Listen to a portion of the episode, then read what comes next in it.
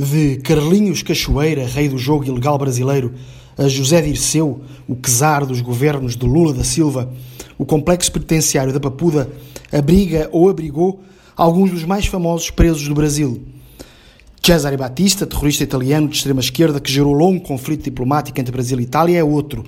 Marcola, claro, o líder do primeiro comando da capital, o PCC, a maior organização criminosa da América Latina, está na ala dos criminosos mais perigosos Outros cerca de 300 membros do PCC também ocupam celas na famosa prisão de Brasília.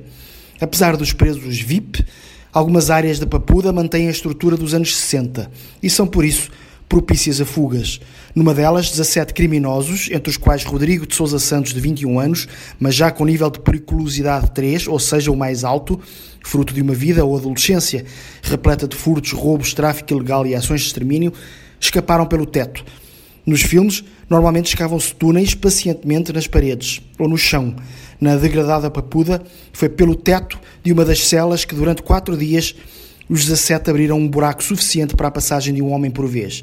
Usaram também, aí exatamente como nos filmes, lençóis atados uns aos outros, as terezas, na gíria das cadeias brasileiras, para pular o muro em segurança e fugir. A polícia já conseguiu, entretanto, prender 11 dos 17 fugitivos mas entre a meia dúzia de criminosos a monte está ainda, para a apreensão das comunidades vizinhas à Papuda, Rodrigo de Sousa Santos, o tal criminoso experiente de 21 anos.